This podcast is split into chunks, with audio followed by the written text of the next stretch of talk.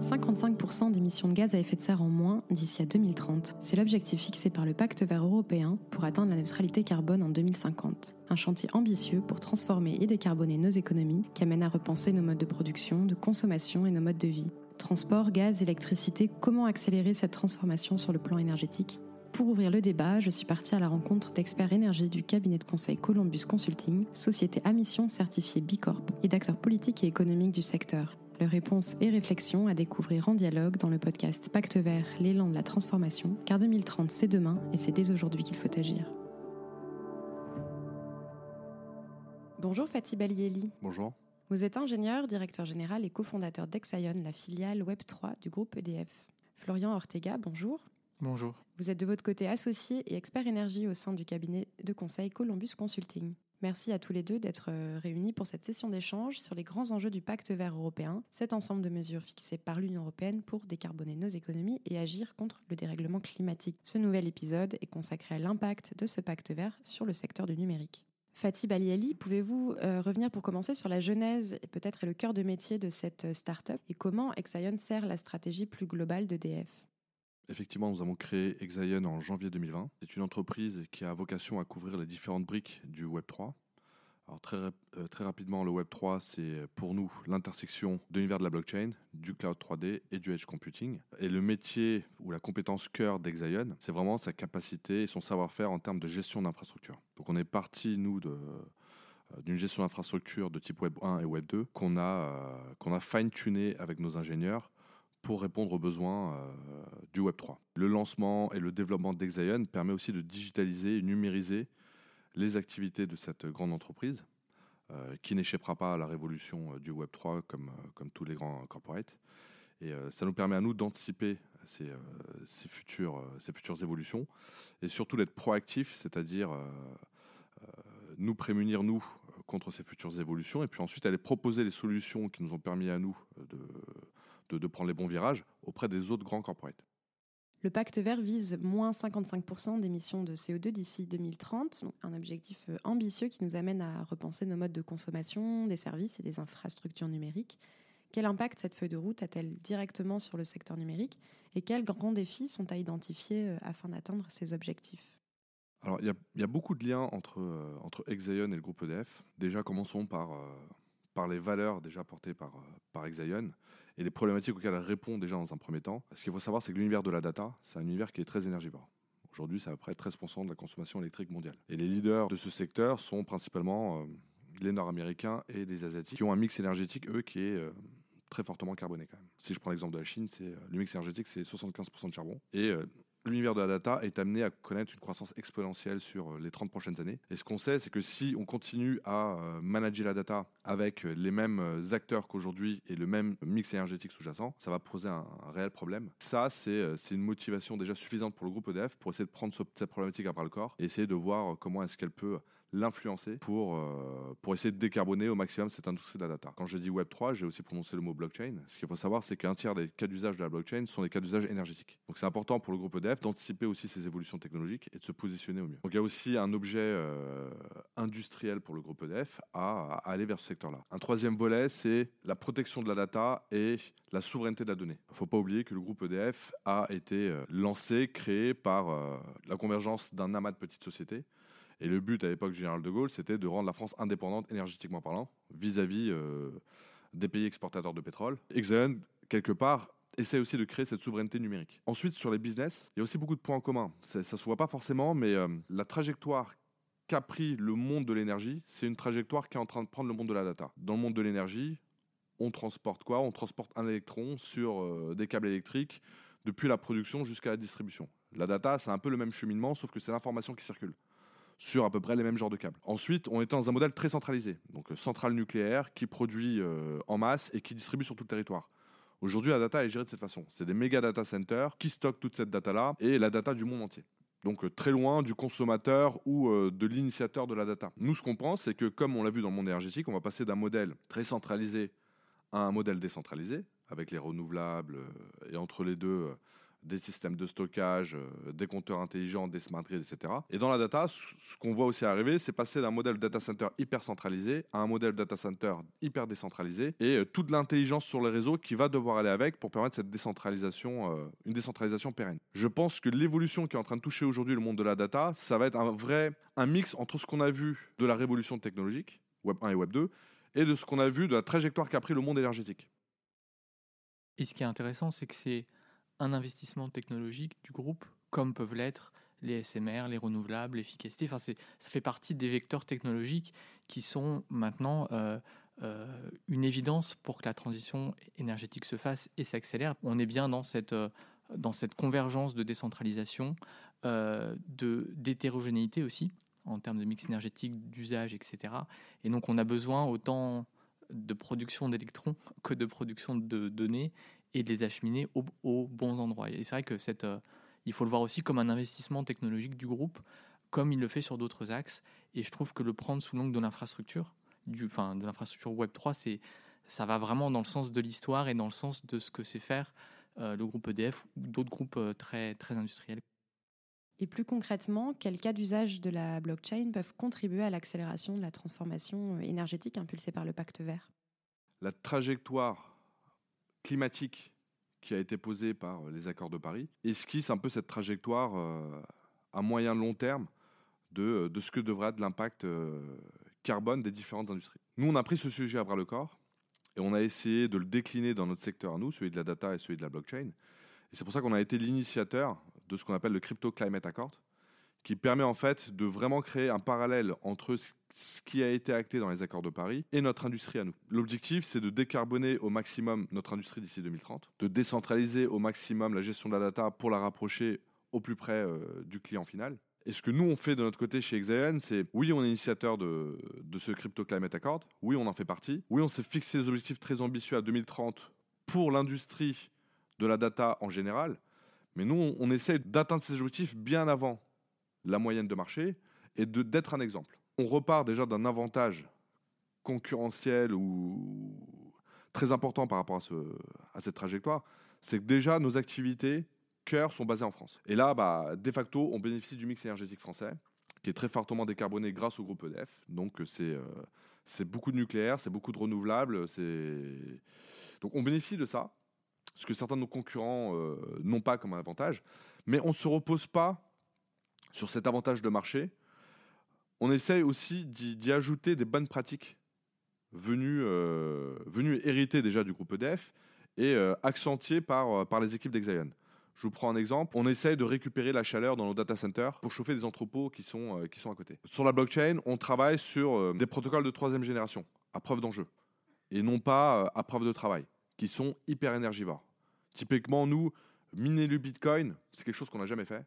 Aujourd'hui, le minage de Bitcoin, c'est quelque chose qui nécessite du matériel informatique très puissant, qui consomme l'équivalent de euh, la production électrique de quatre réacteurs nucléaires, et tout ça de manière complètement artificielle. Rien ne justifie ce gâchis d'énergie. C'est euh, l'algorithme qui a été euh, encodé de la sorte. Donc nous, on est plutôt sur des protocoles de troisième génération. Je peux vous citer un exemple, c'est celui de Tezos.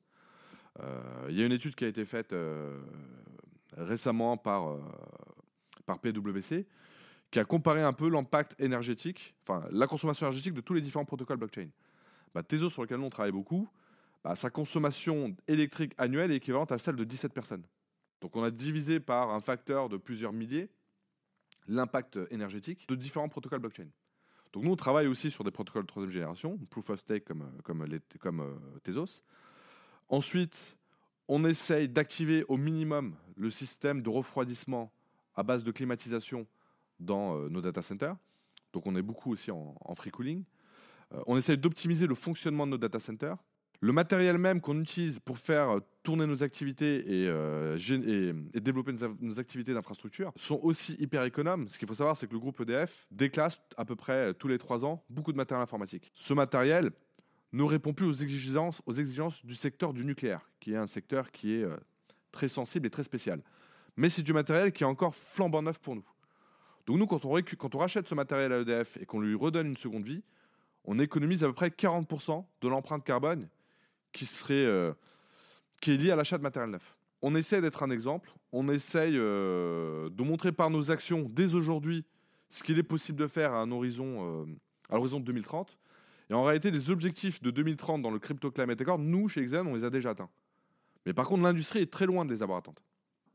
Donc on essaie de, jouer ce rôle de, d'exemple, mais pas de nous reposer et dire maintenant, euh, les huit prochaines années, nous, on est tranquille, on n'a plus rien à faire de plus, parce qu'on a déjà un objectif, on essaie d'aller toujours plus loin et d'avoir de l'avance peut-être à un horizon 2035 euh, dès aujourd'hui. La semaine dernière, on était à Montréal, on était avec une société qui nous accompagne sur l'optimisation du fonctionnement de nos data centers.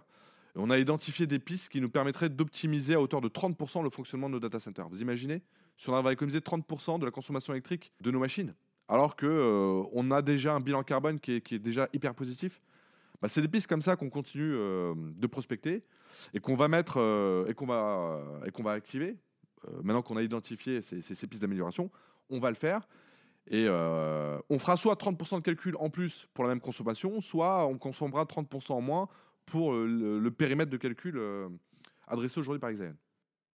Mais ce qui est intéressant, c'est que si on, si, on prend le, si, on, si on regarde un petit peu derrière nous, on se rend compte que la notion d'efficacité énergétique, de maîtrise des émissions de carbone, c'est un sujet qui existe et qui existait. Sauf que c'est pas du tout la manière de faire, enfin en tout cas on n'est pas du tout dans les clous pour répondre à cette urgence climatique. D'où le Fit for, 55 qui vient de dire en fait on change de pente. Et je trouve que dans votre exemple, c'est ce changement de pente, euh, changement de techno avec Tezos, changement dans la manière euh, d'acheter, de gérer l'infrastructure. Et, ce changement de pente-là, euh, le, prend euh, avec plein d'atouts du groupe et plein aussi d'atouts technologiques que vous développez. Il faut voir que beaucoup d'entreprises ou beaucoup de secteurs sont en train de le prendre ou doivent le prendre. Et donc cette pente-là, ce changement de pente, il est compliqué parce qu'il il vient plus remettre en cause des sujets connexes, mais il vient remettre en cause le, cœur des procédés. Changer son four, euh, euh, changer son procédé industriel, etc. Et dans cette transition énergétique, on est sur une multiplicité des transactions. Et c'est là où je trouve que Exaion a, a, son rôle aussi dans cette capacité à gérer à bas carbone et à bas coût des transactions complexes qui sont nécessaires quand on va faire euh, de la recharge des véhicules électriques, euh, de la, gestion du green tracking, etc. Donc c'est vraiment à la fois comment moi en tant qu'entreprise, comment en tant qu'entreprise bah, euh, prend cette nouvelle pente et peut-être un temps d'avance sur cette pente-là, et en même temps comment il joue son rôle vis-à-vis des autres, puisque sans les autres entreprises, le rôle d'Exaon, c'est de, permettre les cas d'usage, et, je trouve que c'est un bon exemple sur, pour Fit for 55 d'à la fois de se changer soi-même, d'aller plus loin, d'essayer d'être exemplaire et, en même temps de jouer son rôle vis-à-vis des, clients pour leur permettre des cas d'usage et, d'accélérer aussi eux de euh, leur côté. Sur le terrain, comment est-ce que vous accompagnez chez Exaion les entreprises et les organisations vers la performance et la sobriété énergétique? Alors comme je vous l'ai dit tout à l'heure, un tiers des cas d'usage de la blockchain sont des cas d'usage énergétiques. Plein de sujets autour de comment la blockchain peut révolutionner le monde de l'énergie. Je vous ai cité tout à l'heure trois, trois cas d'usage très prisés par le marché. Un, c'est euh, l'échange d'électricité en peer-to-peer. Deux, c'est la gestion de la charge des véhicules électriques. Et trois, c'est euh, la, certification d'origine de l'électricité. Mais déjà, si on part de ces trois-là, qu'on arrive à généraliser la blockchain sur ces sujets-là de traçabilité, on peut déjà euh, pas mal aider le marché. Nous, on a de plus en plus de clients qui nous disent, eux directement ou leurs clients à eux-mêmes, sont, sont, sont, très, très impliqués dans la décarbonation de l'économie et qui veulent être sûrs que l'électricité qu'ils consomment pour leur service est une électricité euh, d'origine euh, décarbonée, verte, éolienne, hydraulique. On a, on a, des demandes très diverses euh, autour de, ces différentes sources d'énergie. Aujourd'hui, à travers la combinaison, la combinaison de, plusieurs briques technologiques, pas que la blockchain, on peut apporter ces éléments de réponse. Typiquement, si on combine l'IoT avec les smart meters et la blockchain, on est capable, de manière très précise, de dire à peu près où l'électricité a été produite, comment elle a transité et par qui elle est consommée. Et apporter euh, des formes de garantie par rapport à ça. D'ailleurs, nous, aujourd'hui, chez Exaion, sur les services qu'on voit à nos clients, on leur donne l'empreinte carbone de la puissance du calcul qu'ils ont consommé chez nous. Comme ça, ils ont, euh, ils ont, ils ont cette transparence et ils sont ensuite, eux, capables de, euh, de montrer ça à leurs propres clients, à leurs investisseurs, à leurs actionnaires, pour dire, voilà, nous prenons des mesures et nous travaillons avec un, un partenaire qui est, lui, très impliqué dans ces sujets-là et qui, en toute transparence, nous montre l'impact carbone de nos activités. Le cas d'usage que j'aurais aimé développer dans la blockchain et qu'on n'a pas pu faire parce qu'on était dans l'urgence, faire répondre à une, situation euh, euh, très sensible, c'était la traçabilité des vaccins Covid. La technologie ARN messager, c'est une technologie qui est, euh, hyper instable. C'est des vaccins qui doivent être transportés dans des conditions logistiques très précises, avec des conditions de température très précises. Et ça, pendant longtemps, les vaccins ont mis du temps à arriver euh, jusqu'aux patients finaux parce qu'on n'avait pas réglé ces problèmes logistiques. bah ça, pareil qu'avec l'électricité, avec de l'IoT et puis avec de la blockchain, on aurait pu garantir que les vaccins étaient bien transportés à moins 70 degrés Celsius euh, depuis le labo pharmaceutique jusqu'au patient final. Et là, on aurait peut-être pu accélérer et optimiser le processus logistique. Et c'est ce, sur ce genre de, cas d'usage qu'on voit nous chez Exaion. Nous, on ne va pas dans les effets de mode du Web3 ou de la blockchain. On n'est pas du tout sur les aspects spéculatifs de la blockchain. Nous, ce qu'on essaie de faire chez Exaion, et c'est vraiment dans notre ADN, c'est essayer de repérer la tendance de fond de la révolution technologique qui se met en place. Et en partant dans cette tendance de fond, bâtir des fondations hyper solides pour ensuite fournir à nos clients des services hyper nobles, soit dans la décarbonation de l'économie, soit dans l'optimisation de certains processus pharmaceutiques, agroalimentaires, financiers ou autres. On a besoin que tout le monde joue le jeu et on a la chance d'avoir un actionnaire qui joue pleinement le jeu et plus que le jeu. Maintenant, l'idée, c'est essayer de nous, euh, à travers différents relais, à travers euh, des sociétés de conseil, à travers des sociétés d'audit, à travers différents prestataires, à travers nos partenaires industriels euh, et commerciaux, essayer ensuite de diffuser ce mindset-là à un maximum de gens dans, dans le circuit économique. Si effectivement, pour faire euh, un peu mieux ou de manière plus rapide, plus décentralisée, euh, on utilise une blockchain mais qui coûte de l'argent, coûte du carbone, à quoi bon? Si, c'est pour euh, polluer plus, pour être sûr que l'énergie qu'on consomme vient de l'éolienne qui est juste à côté et qu'il faut des technologies énergivores et coûteuses par rapport à ça. Donc c'est vraiment cet enjeu-là et cet enjeu de, bah, du Web 3 et de ce que vous développez, de se dire on, on rend accessible et cette accessibilité, elle est essentielle pour toutes les entreprises, tous les citoyens, et elle fait le lien avec la traçabilité. Cette question de la traçabilité euh, alors des énergies renouvelables, locales, euh, qui, permettent d'assurer une, transition durable, mais aussi de produits euh, sensibles. Cette traçabilité, elle est vraiment clé et, on a besoin d'infrastructures qui la gèrent, et qui la, ou en tout cas qui sont en mesure d'aider cette, cette gestion-là. Et je répète, un coût acceptable et un coût de carbone acceptable. Et c'est pour ça que euh, je trouve aussi que c'était important et, je suis ravi que vous exprimez là-dessus. Euh, on peut avoir cette image de blockchain polluante, de, de, technologie euh, superficielle, de, technologie en plus qui ne sert à rien, alors qu'en fait elle sera nécessaire si elle est faite de manière assez ouverte et dans une logique souveraine et avec un coût carbone bas. Et quel changement de paradigme le pacte vert, euh, parallèlement à l'émergence du Web 3, implique-t-il pour nos économies? Euh, Avez-vous identifié euh, à ce sujet des freins à lever? La grande tendance de fond que je vois moi dans le secteur énergétique et dans le secteur de la data, comme je l'avais dit en, en introduction, c'est vraiment le développement d'activités sur des boucles locales. C'est-à-dire passer d'un système où on produit de l'électricité à des milliers de kilomètres et qu'on la transporte sur des grandes distances pour la délivrer à un, consommateur final, ou récupérer la data d'un individu et la transporter sur des milliers de kilomètres pour aller la stocker dans des euh, méga data centers. Je pense que le modèle vers lequel on va et la tendance de fond, c'est vraiment la création de ces euh, nanogrids, microgrids, si je puis me permettre en termes d'électricité, et euh, pareil, des nano euh, data centers, euh, micro-écosystèmes de data centers. Et, ce que je pense, c'est que demain, à l'échelle de, de, quartiers, de villages, et ça se met déjà en place dans certaines géographies, on travaille sur un projet comme ça au Canada, on essaie de mettre en place vraiment une boucle locale, c'est-à-dire un complexe de 1000 logements qui aura dans ses sous-sols de la puissance de calcul, qui sera connecté au réseau Internet global, mais les habitants de ce quartier-là, quand ils iront sur Internet, quand ils stockeront leurs photos, quand ils auront euh, besoin d'avoir accès au cloud, ils n'iront pas à aller taper dans, un cloud qui est à 10 000 km de là où ils se trouvent. Mais ils viendront taper dans le cloud qui se trouvera dans le sous-sol de leur logement. Donc on se retrouve dans un quartier de 1000 logements où une partie de l'électricité est produite localement. Et c'est là où je vous disais qu'il y a un vrai parallèle aujourd'hui entre le monde énergétique et le monde de la data. C'est qu'on se rapproche avec le concept de microgrid dans le monde électrique ou celui du edge computing dans la data par euh, créer des boucles locales plus ou moins grandes pour essayer d'adresser au plus proche du consommateur final les services ou le, euh, le besoin énergétique requis par ces personnes-là. Pour moi, c'est la grande tendance de fond. C'est ce qu'il faut avoir en ligne de mire pour euh, les 5, 10, 15 prochaines années et se dire maintenant comment on y va et comment on généralise ça. Faut pas attendre le catalyse de ce mouvement venant des grands acteurs de type GAFA ou Batix.